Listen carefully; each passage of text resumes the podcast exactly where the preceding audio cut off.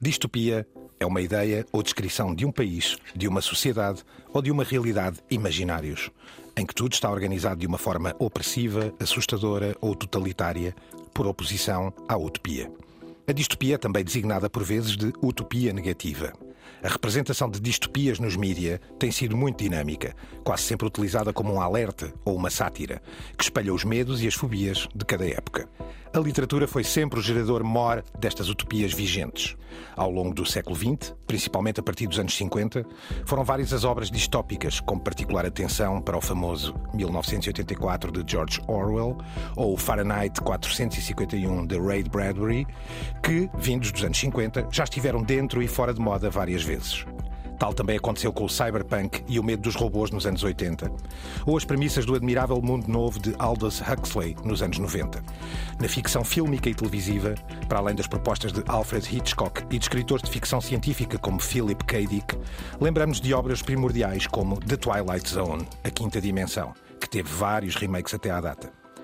A distopia continua a ser um grande sucesso, a marcar o nosso imaginário com obras criativamente explosivas que espicaçam os nossos mais recônditos desafios e temores. O medo pandémico que vivemos e este cenário no leste europeu têm todos os ingredientes distópicos, pelo que não podíamos deixar de semear algumas distopias neste nosso território utópico, o território da Terra-média. The medium is not something neutral. It, it does something to people. It takes hold of them, it roughs them up, it massages them, it bumps them around.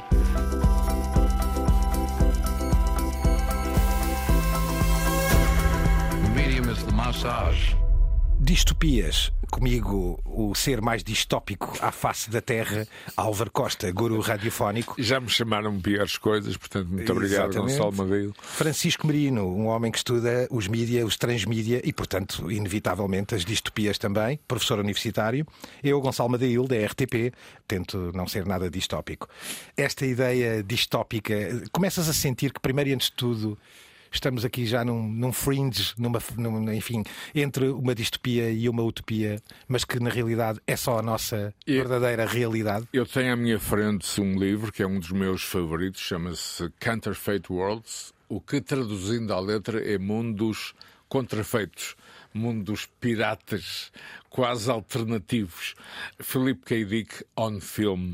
E tu sabes que hum, eh, a origem de tudo isto tem a ver com a literatura de bolso. Francisco, aqueles livrinhos que se compravam one dime, ou seja, os livros de um tostão, que ainda hoje existem eh, no mercado americano e que eram, eh, obviamente, universos que eram a partir eh, de, digamos, de um universo literário B, já criavam este- estas atmosferas. Não esqueçamos também, Francisco, a importância da rádio. A rádio e os folhetins radiofónicos, já Orson Welles e o seu ataque radiofónico, acho que é um ponto de partida para o que vamos falar hoje.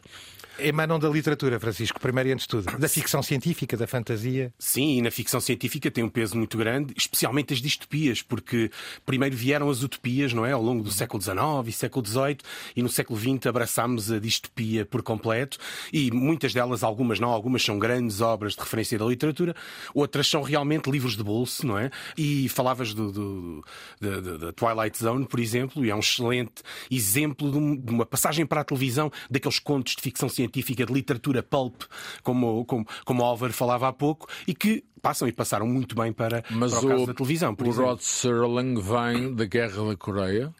Muito da atmosfera da Twilight Zone tem a ver com o complexo industrial militar criado nos Estados Unidos depois da Segunda Guerra Mundial. É o- Já é o- estamos aqui, eh, Gonçalo, a ligar vários pontos. São fogachos culturais da Guerra Fria. Poderíamos dizer isso? Sim, e de alguma maneira estes temas, na prática, as distopias e, as- e a ficção científica em geral di- diz mais sobre a época em que é escrita do que propriamente do futuro, não é? Concordo absolutamente. Só raramente é que acertamos e falas do caso do Filipe K. Dick que conseguiu acertar muitas vezes. Eh, Demais até. Exatamente, o que é assustador. E, e o Gonçalo, há pouco, há, pouco Gonçalo, fala, identificaste uma série de distopias que, ora, começaram por ser muito populares, depois tornam-se impopulares ou inverosímeis, eh, e outras que subitamente ganham grande relevância uh, e, de forma até inesperada, ninguém estava à espera, não é? Isto também é cíclico, não é? As paranoias, os medos e as fobias também são cíclicas consoante a época. Eu diria que há uma ou duas formas novas que se foram introduzidas já mais no século XXI. Por exemplo, as alterações climáticas e esse apocalipse climático. É um tema mais recente, não é bem século XX. Uh, sim, e vem substituir aquele que tinha sido o grande tema do século XX do Holocausto Nuclear, Exato. pelo menos a partir da segunda metade do século XX, e que parece que, ou podemos profetizar aqui, voltará às distopias agora nos próximos, nos próximos anos. Aliás, muita gente já considera o nuclear energia limpa. O problema são os resíduos tóxicos, não é? E não a energia em si. Não, é? não resisto a, a, a, deixarmos só aqui um sonzinho por baixo, porque eu acho que tinha que ser. O, se algum som pode introduzir-se primeiramente neste já imagino, sobre Gonçalo. distopias. É um som agudo Já imagino. É, muito conhecido que fica no imaginário de forma arrepiante. Vamos ouvir.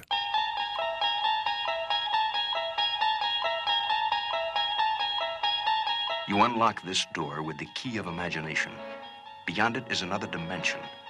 A dimension of sound. A dimension of sight. A dimension of mind. You're moving into a land of both shadow and substance, of things and ideas. You've just crossed over into the Twilight Zone. Este sonzinho é, surge em 1960 e é curioso ver, porque não é até o, o genérico, digamos, o indicativo oficial primeiro vários, da primeira edição. Há vários. Há, há um outro que vem a há seguir, vários, sim, sim. que é criado pelos Grateful Dead. Também, exatamente. Mas este tornou-se, não é? Tornou, é, é, quase um foley, não é? Aquilo que nós chamamos o ruído estratégico, som estratégico para os filmes e para a ficção, não é? Não, e a Twilight Zone uh, tem, tem um aspecto fundamental, como eu disse há pouco, são narrativas. Uh, eh, distópicas de alguém que vem da guerra da Coreia e que vem imbuído de, um, de, um, de uma atmosfera claustrofóbica e que a TV norte-americana cria. Havia uma outra série eh, menos conhecida, mas essa mais eh, mesmo de ficção científica, que é Outer Limits. Exatamente, que aliás penso que estão interligadas estão, não é, na sua mas origem. São diferentes, é? são diferentes. porque sim, sim. a Twilight Zone era muito mais uma narrativa social, hum. uma narrativa sobre a realidade, enquanto o Outer Limits tinha mais a ver com o outro mundo, a ideia dos hum. extraterrestres, os aliens, versões... a Área 51, por claro, exemplo. Tinha versões radiofónicas também, acho eu, creio. O tinha, tinha. Uh, o, o, lado, o lado uh, digamos, teatro radiofónico foi. Eu tenho uma coleção em casa, imaginem só, de cassetes cassetes que colecionei de todos esses programas via rádio. Esta ideia distópica traz sempre aqui uma coisa que eu acho que a Twilight Zone soube trabalhar bem, para lá da própria ficção científica, que é esta para-realidade mesmo ali ao lado. O tal e se, que exemplos como o Black Mirror tem, não é? A distopia vai se tornando, tal como no terror, mais forte se for mais próxima da realidade. Sim, é sempre uma forma de ficção especulativa, não é? Estamos sempre a especular a partir, a partir do nosso presente. E no caso da Twilight Zone é interessante ver que as várias séries, porque há uma nos anos 80, se não me engano, em 85 John 86. Landis, yeah, exatamente. Spielberg. O clássico, esta 2019, tentar eh, olhar para elas e vemos que os medos são bastante diferentes, as fobias e a maneira como elas são tratadas. O caso do Black Mirror que tu falavas é uma distopia muito do nosso tempo, na medida em que acaba por ser uma ficção especulativa hum. que o, o medo já não é é tanto medo, também é, mas não, não é o medo nuclear, ou é o medo de tecnologia, mas é sobretudo uma história dos mídia. Por isso é que faz hum. algum sentido também a trazermos para aqui. Sem é um terror dos efeitos dos próprios mídia e a forma como as tecnologias, sobretudo as digitais, aquelas as, as várias ferramentas que agora povoam o nosso dia a dia, podem de alguma maneira influenciar-nos. E tem uma maneira muito engraçada de, de, de, de, contar a história, de estabelecer a narrativa, que é pegar numa tecnologia qualquer e levá-la a um expoente, uhum. mas mantendo quase tudo o resto constante. Daí esta ideia do e se, não Sim, é? é especulativo um estamos próximo da realidade ao mesmo tempo, mas vemos uma, espécie, uma tecnologia qualquer que se torna mais ou menos, mais ou menos eu, mutante. Eu é? tenho é? dois episódios favoritos, um da Twilight Zone clássica e outro do Black Mirror. Da Twilight Zone clássica tem a ver com isto, uma explosão nuclear. Há apenas um sobrevivente que é um fanático por livros e biblioteca. Não, não há mais ninguém, todo mundo está destruído e fica contentíssimo porque pode ler tudo, só só que um dia parte os óculos e ninguém o pode ajudar. Há várias famosas, há o tipo que fica dentro do caixão, que era uma fuga da prisão. Uh, enfim, há, há, há, várias, não é? E, Assustadoras. míticas, e... algumas delas. Sim. E tem vários episódios que estão na lista dos melhores episódios de televisão de todos os tempos. Sim. Aliás, a Writers Guild tem o Twilight Zone como a, a sexta ou a sétima uh, série mais bem escrita de, de uh, todos os tempos. No caso Black Mirror, o meu favorito é o, é o episódio onde cada cidadão tem um, uma classificação. O que, e curiosamente, não, acontece longe, na China. Não, não. Na China moderna isso acontece. Aliás, uh, vemos bem de... como a República Popular da China lidou, Francisco, com a crise sanitária, eh, fechando num segundo cidades de 12 a 13 milhões, sabendo exatamente onde está cada cidadão e classificando-o exatamente como o Black Mirror. É especialmente premonitório esse episódio e, curiosamente, é o primeiro da Netflix. Uh, é o primeiro episódio da terceira temporada, também gosto muito, é um, é um dos meus é favoritos. Um clássico, é um clássico. Uh, e, e, e, lá está, põe-nos a pensar, até porque ele antecede uma série de coisas que, que, nós mais tarde vimos, sobretudo esse exemplo que tu deste da China. É muito interessante também do ponto de vista do design, porque além da ficção especulativa propriamente dita, tem em torno da série um design especulativo, em que também tentamos perceber como é que será o design no futuro, como é que ele se vai adequar, os interfaces, uh, etc. Gosto também muito do terceiro episódio da primeira temporada, que é quando nós gravamos toda a nossa vida e uhum. estamos sempre a vê-la para trás Exatamente. e a tentar identificar, que também é bastante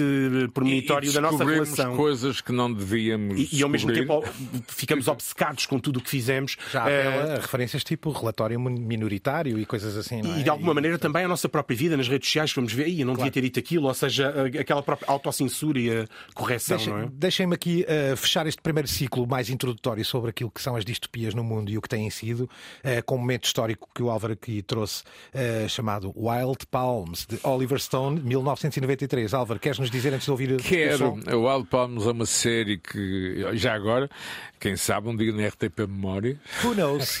Temos que falar com o diretor. Uma série dos anos 90, exatamente, que lançou este mundo de controle, este mundo tecnológico. O poder é de quem? O medo do outro, o lado subterrâneo. A produção é de Steven Boschko, do Wall Street Blues.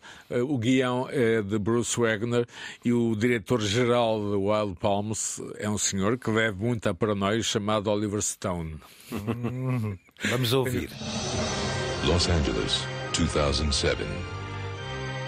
Harry Wyckoff is an ambitious attorney. Everybody knows you're making partner. Who has it all. You're the best thing that's ever happened to me, Grace. But Harry wants more. How would you like to work for me?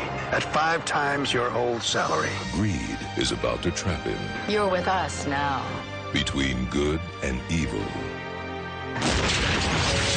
We're talking two groups. Political enemies.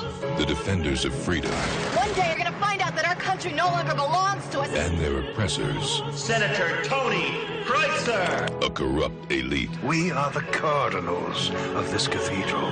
Beaming virtual reality into homes around the world. Saímos destas distopias mais históricas, mas já são clássicos hoje em dia, e vamos entrar aqui no mundo contemporâneo. Tecnologia e capitalismo, mundos virtuais, revolta das máquinas, apocalipses, política, vigilância e visitas extraterrestres. Dentro disto, demos aqui já um caso muito evidente de hoje em dia, muito bem sucedido. De facto, é uma peça, uma coleção maravilhosa chamada Black Mirror. mas, uh, mais do que nunca, comecemos aqui por esta ideia de capitalismo e tecnologia. Francisco, trazias aqui uh, uma, o cyberpunk uh, e, e dás aqui alguns títulos, obviamente, talvez a obra mais marcante, Blade Runner. Queres começar por aqui? Sim, o cyberpunk é provavelmente. Falávamos há pouco de géneros que de alguma forma são mais verosímeis, não é? E o cyberpunk hoje em dia é um daqueles géneros que todos nós achamos que de alguma maneira descreve o, o nosso ecossistema mediático, financeiro e no fundo é uma distopia capitalista. Curiosamente, as cidades são muito parecidas com a Xangai contemporânea, não é? Uhum. Sei que também és um fávaro do, do, do, do, Blade Runner e do Philip K. Dick e é, é quase impossível não olhar para. E curiosamente, o termo metaverso foi inventado inventado por Neil Stephenson na novela Snow Crash. E temos o William Gibson. Uhum. Tudo isto vem dos anos 90. E porquê, Francisco? Na minha opinião, o início da geração internet. É a partir daqui que uma série de receios dessa influência eh, tecnológica começa a criar este efeito e o cyberpunk vem exatamente desse período eh, original.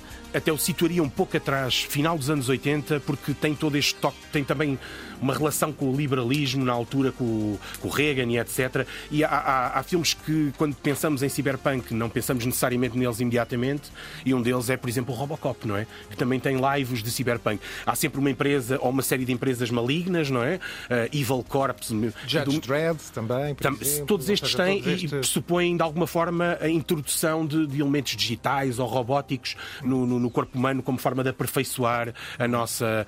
É, é curioso que o, o, o cyberpunk tem este peso inacreditável na, na, nossa cultura contemporânea, ou seja, facilmente sacaríamos aqui para aí 20 exemplos ou mais de. Olha, o Idoru do William Gibson, eu às vezes olho para figuras da TV nipónica e fico a pensar, e coreana, se são reais ou não. O Idoru é um ídolo virtual que o William Gibson cria nos anos 90, antecipando claro. Eh, toda uma série de ideias. Estamos a falar nos anos 90, ou seja, e, há 30 anos atrás. E sim, uma sim. aproximação ao mundo dos jogos, logicamente, aqui no Cyberpunk, Chico. Uh, sim, uh, e, é um tema também recorrente no caso do, do, do, mundo dos jogos. Há um exemplo que é o Cyberpunk 2077 Exatamente. e é curioso também que esta ideia de, de punk, é? eu julgo que o termo até foi, bom, o primeiro grande autor é o Philip K. Dick, mas nem sei se o termo foi desenvolvido por ele ou não, mas é um basicamente o subgénero e é engraçado como depois deu origem a outros subgéneros como o diesel punk, uh, ou seja, há, há, uma série de outros géneros que também tentam de alguma maneira pegar ne, nesta aura do, do cyberpunk e, e criar distopias um pouco diferentes. Uh, neste caso, há, há, há uma, uma obra ou uma série recente de, de, de, do Cyberpunk que me parece especialmente interessante, que é o Altered Carbon, que também é uhum. é baseado num, num, romance. Aliás, esta relação com a literatura é muito evidente. Como eu dizia há pouco, eh, as novelas, as chamadas One Dime Books, as novelas de onde estão, são a base de tudo o que estamos a falar hoje e também a rádio. Não é? e, e, e, neste caso, a premissa também é sempre mais ou menos a, mesma, não é? Eh, um, mundo dominado por ricos muito poderosos, conseguem fazer coisas inacreditáveis, com gente muito pobre e com grandes corporações que de alguma maneira os, controlam Os coreanos todo. estão a desenvolver essa questão, que é também uma questão social. A ideia de ficção científica ser o futuro, ou seja, uh, aviões que vão de assim, Nova Iorque a Paris em 5 minutos, ou, ou seja o que for, nada mais errado, Francisco. A ficção científica é sobre os dias de hoje e Como... é expectante e especuladora, não é? E portanto tenta ali, de alguma maneira, ser premonitória também, não é? Às vezes há esses desenvolvimentos lógicos. Mas há uma é? reflexão sobre os dias claro. de hoje também. Nos anos 90 já, em alguns círculos, existia, eh, digamos, algum receio que essas tecnologias poderiam permitir, num futuro próximo, um controle uh, virtual. Nesta altura, uh, nós três estamos num estudo de rádio e alguém sabe que estamos aqui, não é? É um facto. Ou não, Francisco? Ou alguém menos, sabe. Pelo menos para já, por suposto. por suposto, não é? Exemplos de gaming também havia outros, eh, no, no anime no, também, o Ghost in the Shell, no Sim, anime. o Ghost in the é? Shell é um grande exemplo de, de, de cyberpunk, precisamente, uh, e há, há, uma série de autores de referência mesmo, não só de livros de bolso. Uh, sei que tu também és fã do Ballard, não é? Do... Ah, absolutamente, Crash, por exemplo. É o Ballard também é um daqueles autores muitas vezes conotado com, com, com, o cyberpunk e normalmente não nos lembramos que ele é o miúdo do Império do Sol, não é? A história Exatamente, dele é, curioso, é o é? autor e é a história dele. E é um desses autores de referência. Atrocity Exhibition, por exemplo, mas Sim. o Crash, curiosamente, foi um filme. E sabem uma coisa? Na altura, Per Rácio foi o filme mais eh, popular.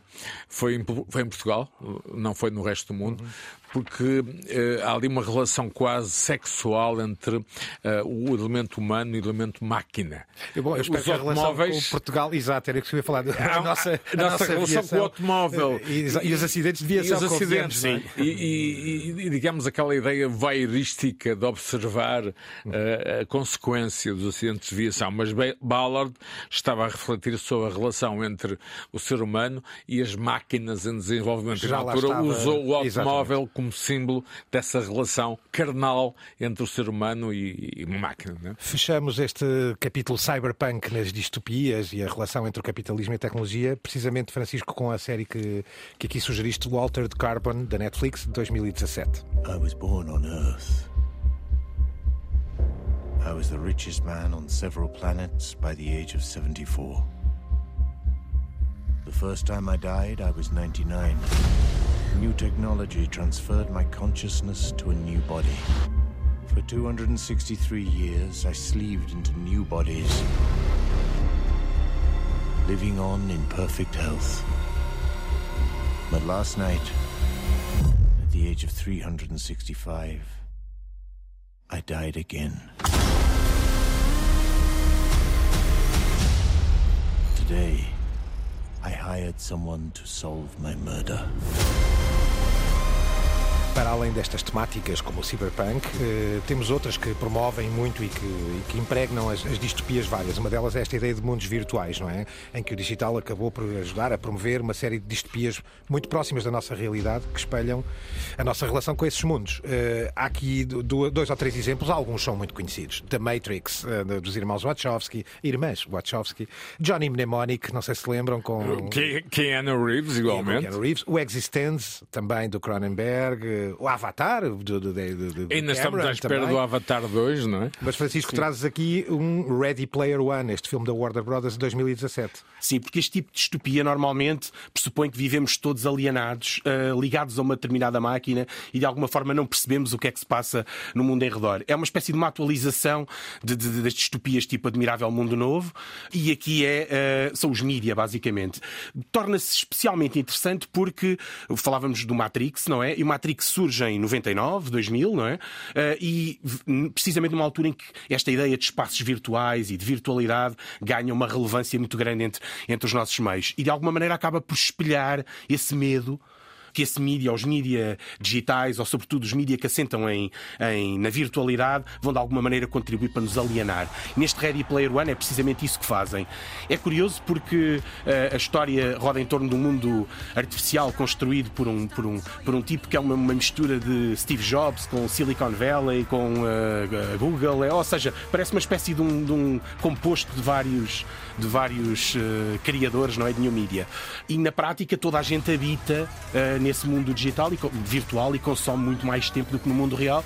E o mundo real é muito, muito, muito mau, não é? Essa, Normalmente é um mundo real, não digo apocalíptico, mas, mas trágico, pelo menos essa com uma parte. É a grande pergunta de Felipe Queiric, do qual eu sou um fanático, porque Queiric, enfim, tem um centenas de obras, as mais conhecidas estão obviamente colocadas neste livro, Counterfeit World, Philip K. Dick on, on Film, mas tudo tem muito a ver com a paranoia criada nos anos 50. A questão da Guerra Fria, um, os filmes hollywoodescos B-movies, que no fundo eram uh, metáforas de invasões uh, russófilas, o que é curioso, já nos anos 50, como é evidente, e é esse período que define muito o que é, de facto, a nossa visão contemporânea. Álvaro, Ou seja, uma visão militar dos anos 50, a questão uh, do tal complexo industrial militar, um, o pós-Segunda Guerra Mundial, a Guerra Fria. Eu penso que esse é o ponto de partida e Filipe Queidico utiliza de uma forma magistral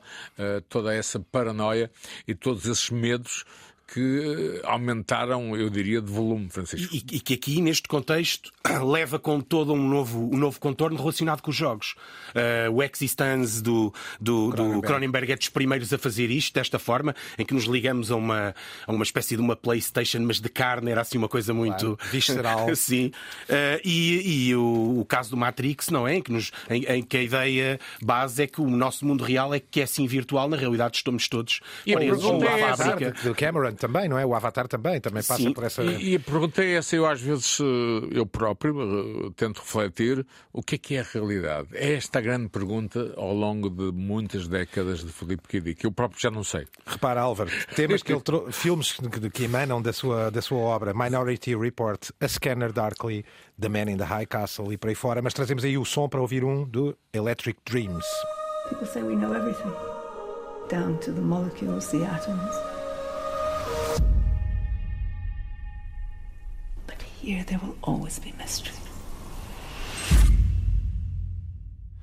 What is that? No vacation. How's your memory? Fuzzy, but it's coming back. I don't think I want to remember everything.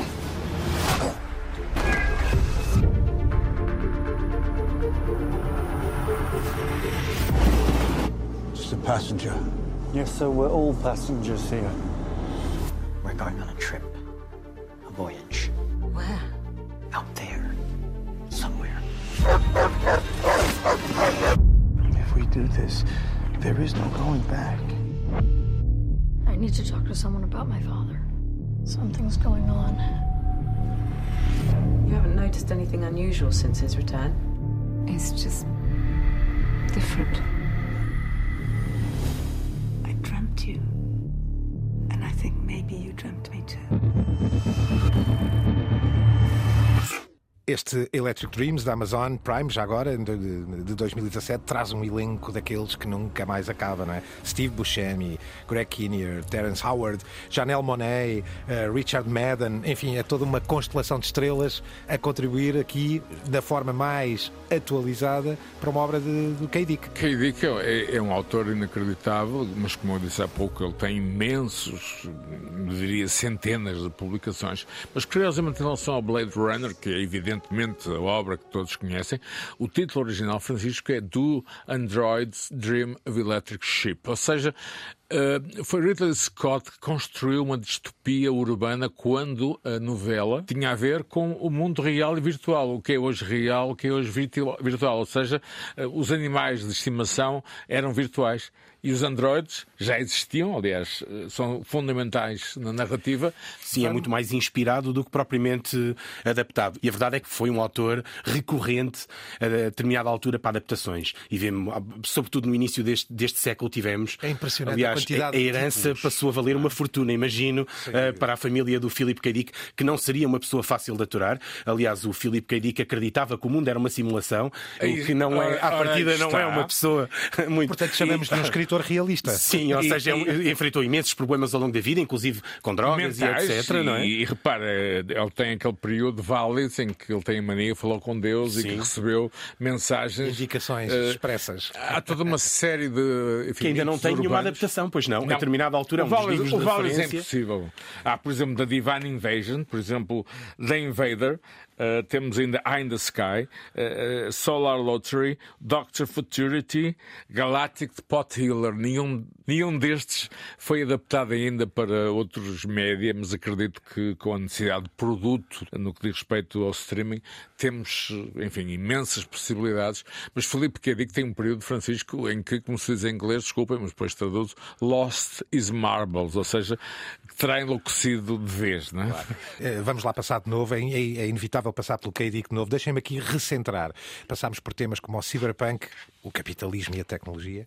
Outro tema, como os mundos virtuais, acabámos de o visitar. Temos aqui um que é um clássico, a revolta das máquinas. É um tema recorrente, obviamente. Cada vez mais, Gonçalo. Cada, Cada vez, vez mais. mais. E repara, e há títulos no cinema, quer dizer, que, que dizem tudo, não é? O Odisseia no Espaço, 2001, o Inteligência Artificial, Terminator. E agora uh... chegou o Big Bug Jean-Pierre Jeunet, o autor de da Amélie, que para reforçar essa linhagem. inacreditavelmente Sim. fabulosa, Francisco, que é exatamente uma família pá, mesmo francês, que é um, é um diálogo, uma narrativa francesa, mas depois eh, tem a ver com essa família a viver em 2050, em que tudo é digital e os robôs eh, revoltam-se e... e eles são defendidos por uma série de, lá está, pets, eh, este... androids. Os robôs revoltam-se Revoltam sempre, não é? é uh... Robôs e computadores, não é? No fundo é aqui que estamos dentro desta, agora desta, nesta temática. Há aqui um trabalho de que eu sou particularmente fã, Francisco, Westworld, da ah. HBO. Queres explanar? Sim, o Westworld é, aliás, o Westworld podia ser utilizado aqui em vários contextos diferentes. Cabem várias destas temáticas. É, é? também um mundo virtual, ou é sobre um mundo virtual, onde a maior parte das pessoas passam tempo a fazer coisas que não poderiam fazer no seu mundo real, não é? E ao mesmo tempo é também uma grande revolta dos robôs que vão ganhando consciência de alguma forma com rastros de memória ou erros de programação e que a determinada altura se revoltam, uh, muito justificadamente, não é? Até porque a maior parte das pessoas pagam pequenas fortunas para ir para um mundo fazer deles um parque sobre eles. É? E, Francisco, há uma questão que vai surgir, que vai ser os direitos não humanos, mas os direitos dos robôs. E recordo também que Westworld foi um filme com a marca de Michael Crichton, em 1971. Sim. E na altura é óbvio passou despercebido. Todos conhecem Michael Crichton e os seus dinossauros, mas o Westworld vem daí. O original, o, no original, é um o original. era o Will Brynner, não é? Exatamente. Uh, e, e adaptação, esta adaptação é muito diferente, uh, ou seja, é muito mais profunda na forma como aborda todos estes problemas e como desenvolve, como desenvolve as personagens. E é extremamente interessante porque, para quem joga videojogos em mundo aberto, encontramos imensas referências, imensas coisas que nós fazemos. Personagens estão num determinado sítio e fazem sempre a mesma coisa, presas numa, numa, numa, num numa, guião fixo. Num, é? num, num, guião fixo e que de alguma forma é um loop, não é? E, e, e a série, a meu ver, funcionou muito, muito bem, uh, mas parece-me parece que é provavelmente o... o... grande exemplo da revolta das máquinas depois do 2000 Odisseia no Espaço, que tinha sido, claro, obviamente, claro. o grande exemplo de referência. O velho não é? É? Exatamente. Ah, mas há aqui um transfer para uma espécie de Disneylandia do futuro. Uhum. Aliás, este Westworld já era isso, é, não é? No fundo é um parque é de diversões para multimilionários, não é? E tinha um Brincarem toque com também, robôs. E tinha um toque também com a privacidade, a questão da privacidade, porque não Sim. sei se vocês se lembram, o objetivo da empresa que geria o parque de diversões era extrair dados sobre as pessoas, aquilo que elas escondiam, não é? Os vícios mais obscuros, e... as perversões mais estranhas Exatamente. e de alguma forma modelar, fazer um modelo de. E Gonçalo, quem, quem não se lembra de O Jogo? Exatamente, de Fincher, não é? Sim. Exatamente, o mítico, não é? Mítico no fundo, sim. O Michael já era Douglas uma... e Sean Penn, não é? É esse. É, Sean Penn é. e Michael Douglas, não é? Michael Douglas é integrado numa espécie de mundo virtual, acontecem as coisas mais inacreditáveis e era uma empresa que criava jogos criava situações reais. E há uma coisa curiosa, eu tive uma vez uma entrevista com um ator norte-americano que me disse: é pá, o que eu mais gosto de ser ator é que eu posso fazer tudo não sou preso. O Westworld então espelha então, na sim. perfeição esses detalhes. Vamos só ouvir um bocadinho deste som. Uh, aqui os peregrinos da Terra-média recomendam vivamente Westworld. Do you know where you are? I'm in a dream. That's right, Dolores. You want to wake up from this dream? Yes. I'm terrified. Then answer my question correctly. Have you ever questioned the nature of your reality? Ainda na cena da revolta das máquinas, vamos aqui andar um bocadinho atrás. O Álvaro trouxe aqui outra obra do, do K. Dick, The Imposter, um filme com o mítico Gary Sinise, não é? Vamos só ouvir um bocadinho antes do Álvaro fazer a descrição, vamos ouvir um bocadinho deste trailer. Spencer Olam had the perfect life and a beautiful wife until. Access denied. I'm Major Hathaway, enemy infiltration. What's this about? It's a genetic cyborg evolved from synthetic DNA. It breathes, sweats, bleeds. I'm a scientist. You know, you things are really something. Trust me, do not believe what they told you. The cyborg can learn from it. You were wrong! Do you believe them? I don't want to believe. Gary Sinise, Madeline Stowe, Vincent D'Onofrio, Mackay Pfeiffer. Come to me. They'll kill you! Help me, please. Imposter. Knock.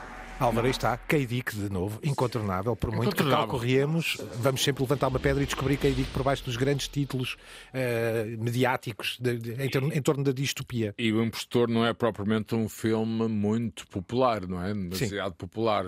Se eu falar em um Impostor, é, é bem possível que fiquem a perguntar, nós também queremos, nós três, nós uhum. peregrinos, queremos que o nosso auditório uh, caminhe connosco e possa descobrir... E, e trazes muitas alternativas, eu já reparei nisso, trazes muitas peças por, que são alternativas início, e não, tem, também, não, tão é? populares. Não digamos. tão populares, ou seja, a obra cinematográfica de K.D., que eu tenho um livro que eu trouxe no meu comboio, aliás, não paga bilhete, portanto está aqui. Está ali. É um livro apenas sobre as obras de K.D. que foram adaptadas para cinema ou televisão.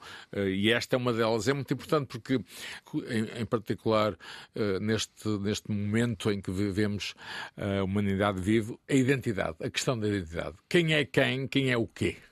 Aliás, o Francisco traz aqui uma coisa curiosa sobre isso. Tu falas-nos aqui, deixaste-nos aqui uma dica sobre um episódio sobre o Inteligência Artificial, o filme, e, um, e, um, e, uma curiosidade em torno da manobra promocional do filme. Queres contar? Sim, o, o, Inteligência Artificial coloca mesmo esta questão da identidade, não é? E no fundo, a revolta das máquinas pressupõe o despertar da identidade das máquinas, não é? Uhum. Aquele receio que no dia em que as máquinas acordarem vão necessariamente uh, virar-se contra nós. E o Inteligência Artificial é provavelmente, e mais uma vez Kubrick também, mesmo 2000 uhum. No Espaço, e Spielberg também, uh, nesta questão das distopias. Uh, e o Inteligência Artificial pressupunha esta ideia de que os, os androides vão lentamente despertando e, os, no fundo, os robôs ou os androides eram as grandes vítimas do, do de todos nós, não é? Uh, e, e, neste caso, a inteligência artificial fizeram uma, uma, manobra curiosa de alguma forma recente transformar aquilo que é o mundo distópico ficcional e introduzi-lo dentro do nosso mundo.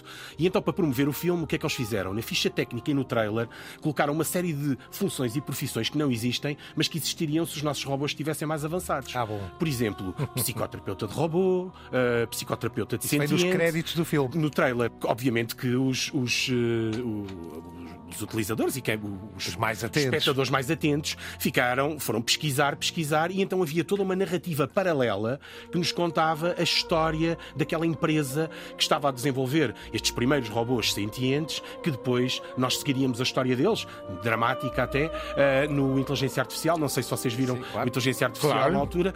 E faz então aqui a ideia, hoje, a determinada altura, nós hoje. confundíamos este mundo da ficção com o nosso mundo real. De alguma maneira também é quase inverter esta ideia da distopia. Falávamos há pouco que é projetamos um mundo de fantasia, não é? Que reflete o nosso mundo e aqui ele vem de volta para nós, não é? E, e há um filme que de repente me surge, não estava no nosso guião, mas é assim que nós funcionamos, que é O Homem da Manchúria. Sim, é Com o Frank Sinatra que substitui, sem ninguém saber, o verdadeiro presidente norte-americano. E nós pensamos muitas vezes nesse aspecto. O Homem da Manchúria é talvez dos filmes mais importantes neste momento, como também o Doctor Strangelove de Kubrick. Os dois, e gosto dois... muito do Homem da Manchúria, tem uma sequência tem, tem? que eu utilizava muitas vezes até em, em, em aulas, precisamente a alucinação, ou seja, aquilo que ele está a ver uh, e aquilo que na realidade está a acontecer. É, é, é um filme muito recomendável, é uma série B uh, dos anos 50 também. Sim, boa, boa, boa ideia.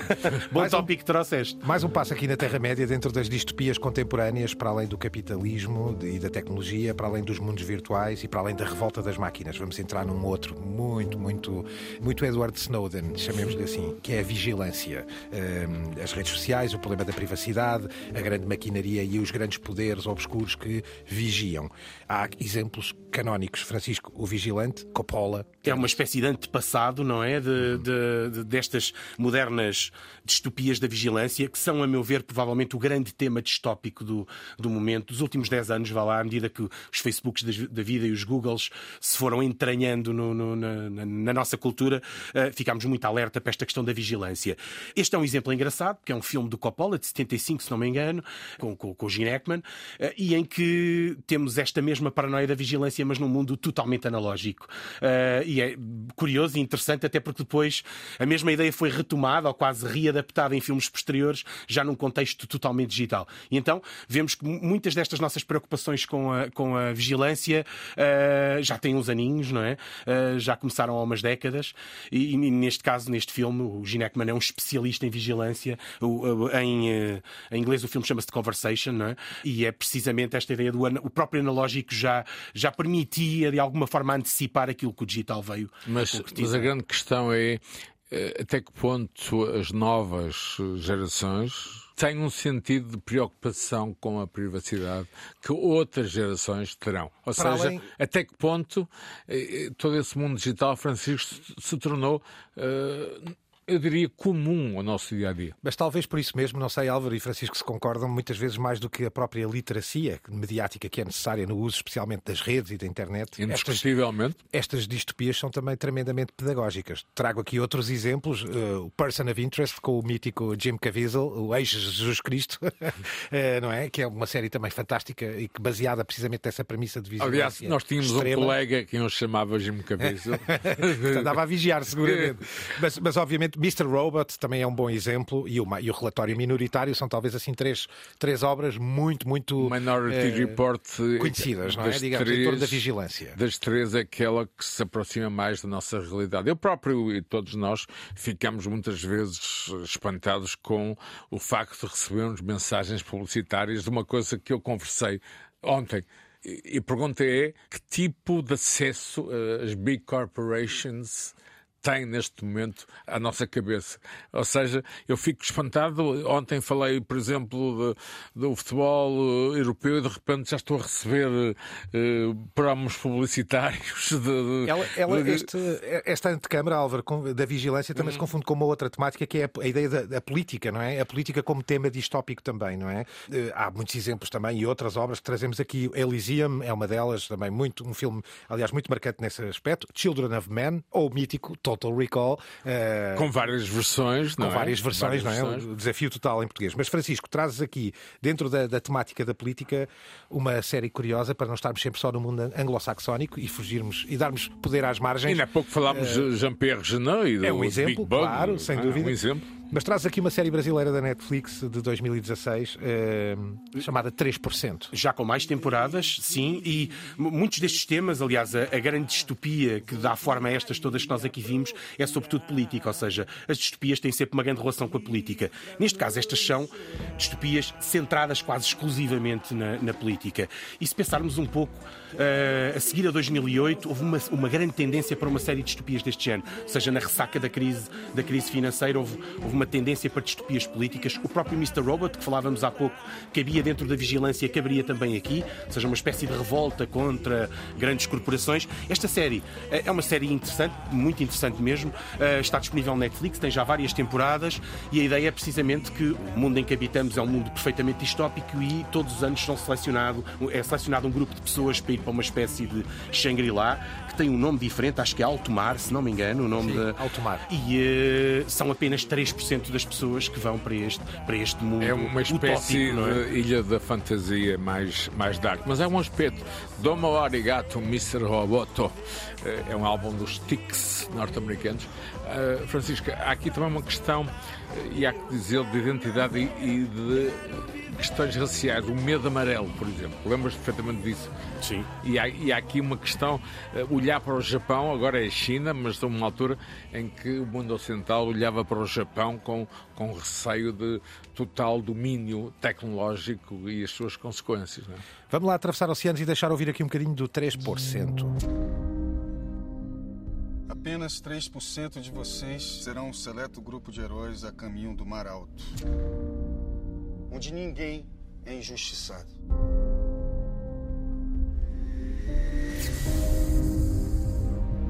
Esse processo garante que só os melhores desfrutem do Mar Alto. Aconteça o que acontecer, você merece. A nossa medicina é avançada e com o tratamento completo você pode voltar a andar, mas primeiro tem que passar. Se você for chegar longe. Claro que você vai chegar longe. Você é forte. Antes de mais nada, você sabe que a gente não tem nenhuma política especial de inclusão para cada. Você é uma das piores pessoas que eu já entrevistei. Talvez você seja o pior entrevistador que tem. Você está eliminada. Não vai chorar? Eu preciso ir pro lado de lá! Cada um de vocês terá apenas três minutos para montar o maior número de cubos possível. Dentro da política havia mais. Trazes aqui um exemplo que é o Watchdog Legion, porque é já a versão videojogo. É isso, Francisco? Exatamente, é um videojogo numa Inglaterra distópica, uh, governada por uma por um regime tirânico muito ao estilo do V for Vendetta, outra distopia que também, podia, também sim, teria também cabido um aqui bem na política. Sim, sim. Uh, e, e, e, também ela própria com multimediática ou quase transmediática que tem adaptação para cinema e ABD. E, e, neste caso é uma grande revolta em Londres, também com hackers, também com algumas referências ou com, com Mr. Robot também, e mostra que este, este tema no fundo está em todos os meios. Uh, e no fundo esta ideia não só da necessidade de diversidade, como tu aqui falavas há pouco, como também todos os problemas com a distribuição de riqueza e com todas estas questões relacionadas com as grandes empresas. Esse é o grande terror que de alguma forma tem dominado aqui as nossas distopias sexto e último subtema dentro destas distopias, o apocalipse, não é? Obviamente temos aqui filmes notáveis, Interstellar, eu acho que vale a pena ser mencionado aqui, ou, ou o próprio Walking Dead e o apocalipse zombie, não é? Uh, há também os, os, os, problemas climáticos. Francisco, fechamos este tema assim com alguma aceleração, falando de Fallout, um videojogo também. Exatamente, e trago aqui porque curiosamente retoma uh, a, a, ideia do holocausto nuclear, neste caso o mundo deste jogo Fallout passa-se após uma guerra nuclear entre os Estados Unidos e a China e, e retoma aquilo que tinha sido a grande distopia dos anos 80, do, do, do Day After, uh, ou seja, a, a, distopia nuclear que tinha estado presente ao longo da Guerra Fria toda e que aqui ganha e, outra. E posso citar Dark, Sim. série alemã, e, está, não há só produção anglo-saxónica. E a pergunta que eu faço aos dois: estamos a 2 minutes to midnight, 5 4, 3. Quantos minutos estamos da meia-noite, Francisco? Não faz. É Dois milissegundos, talvez. É, é difícil é dizer, difícil, mas é? uh, recomendo esse propósito e para, vermos, para termos também um pouco este enquadramento dos mídia, os mídia a cobrir o apocalipse, o Don't Look Up da, da Netflix, que acaba por, de alguma maneira, descrever bem o, aquele misto de histeria e irrealismo dos próprios mídia a cobrirem, a cobrirem e deixámos de fora todas as várias, as várias distopias do. Não seriam tanto distopias, mas chamamos catástrofe dos meteoritos contra a Terra, não é? Dois ou três, duas ou três coisas que acho que vale a pena aqui abordarmos. Há uma, há uma peça uh, que eu acho que é uma obra de arte chamada Handman's Tale, que tem, um, que tem um reflexo para lá da realidade, não é, Francisco? Já tem consequências práticas na vida comum e real tem exatamente, tornou-se um ícone quase a determinada altura, uh, sobretudo durante o período do Trump, em que víamos nas manifestações uma série de gente vestida a Handmaid's Tale. É baseada num livro uh, de uma senhora chamada Margaret Atwood. Canadiana, por acaso. Canadiana, inspirada pela Revolução Islâmica na altura, quando Exato. escreveu, e de repente torna-se um, uma arma política uh, em pleno Trumpismo. Os Estados Unidos tornam-se uma potência, digamos, uma ditadura de direita religiosa. Ultraconservadora. Há apenas um Estado uh, resistente e quem absorve, digamos, a população que tenta escapar dessa ditadura é o Canadá, e não é por acaso. Vamos só ouvir. I was asleep before. That's how we let it happen. When they slaughtered Congress, we didn't wake up. When they blamed terrorists and suspended the Constitution, we didn't wake up then either. Now I'm awake. You girls will serve the leaders and their barren wives.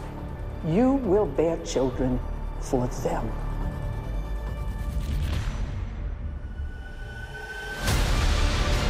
There's an eye in your house. I want to keep on living for her. Do not let them grind you down. You fight. They should have never given us uniforms if they didn't want us to be an army. É uma obra-prima, o Handman's Tale, e aliás também não só do ponto de vista plástico e da concepção de guião, mas até da própria interpretação, não é? É uma coisa que fica para, que eu acho que fica para a história. Hunger Games, é, aqui se inclui como uma curiosidade curiosa, ligação possível com o Squid Game, que aqui tanto bateu no nosso mundo de 2021. é, é, esta ideia de rebelião, que também tem ativismo online, está nos nossos tempos, cola, por exemplo, com Hong Kong eu, ou com a Primavera Árabe. Eu estive, estive em Hong Kong e, e senti-me, de facto, já na altura, num outro, num outro universo. Mas em relação às tuas propostas, o que mais me seduz é a ideia de existirem seres humanos com uh, e Francisco uh, queria a tua opinião, com o poder de nos tornar, digamos, quase animais de um jardim zoológico ou de um parque de diversões. Essa diferença. E Aceitas, o Squid Game é sobre isso. Squid Game não. Mas... Squid Game é sobre isso. É, Sim, é sobre Squid isso. Game é uma reflexão social sobre as diferenças uh, na Coreia. Tal como o Handman's Tale, também aqui houve uma réplica cá para fora, não é, Francisco? Eu estava a lançar o tema de Hong Kong precisamente por isso, porque tens aí uma curiosidade gira. Sim, deixa-me só pegar ainda um pouco no, no cover disso do Squid Game. O Squid Game também está a aparecer, ou seja, aquela indumentária Sim. está a aparecer também em manifestações e numa série de coisas. Claro. Mais uma vez, a distopia ficcional como na casa de papel, um, um é? elemento do nosso discurso. Como as máscaras Mas, da Casa de Papel. Ou, e... ou do Mr. Robot. O, ou do Mr. Robot, sim. Uh, ou Vivo for Vendetta, que foi inclusive a imagem ícone do Occupy, uh, do movimento Occupy Occupy Wall Street há, há, um, há uma década, há uns 15 anos. O caso do Hunger Games é curioso porque há um sinal gestual, e o Hunger Games é uma super distopia, muito, muito popular, é um romance, é baseado numa série de livros para adolescentes, uh, e há um sinal gestual que a protagonista faz, a Jennifer Lawrence, que, repara, passa-se num mundo ficcional, absolutamente ficcional, ou seja, sem, com uma relação muito, muito pouco direta com o nosso mundo, mas aquele sinal gestual foi utilizado durante a primavera uh, de Hong Kong, uh, nestas últimas revoltas como um símbolo de, de, de, dessa mesma revolta. Era uma geração muito jovem que tinha sido influenciada pelo, pelo filme e usa uh, o sinal gestual desse mundo ficcional distópico e transforma-o numa, numa peça do arsenal do discurso político. Essas distopias, eh, sejam cinematográficas, sejam teatrais, sejam televisivas, uh, fazem um transfer para a vida corrente dos seres humanos, em particular os mais jovens. Não podia haver melhor uh, uh, way out para nos despedirmos de hoje desta distopia. Vamos tentar voltar à realidade já na próxima semana. Estejam atentos no RTP Play, no, no, no obviamente no Spotify também e, e no Apple uh, Podcasts a todos estes nossos programas, esta coleção de peças, este mosaico da Terra-média. A, a, produção hoje e sempre da incrível Cristina Condinho, o Guilherme Marques nos cuidados técnicos e na pós-produção, El Guru Radiofónico, Álvaro Costa, Francisco Merino, eu, Gonçalo Salmadail. Até breve. The medium is not something neutral. It, it, does something to people. It takes hold of them, it roughs them up, it massages them, it bumps them around.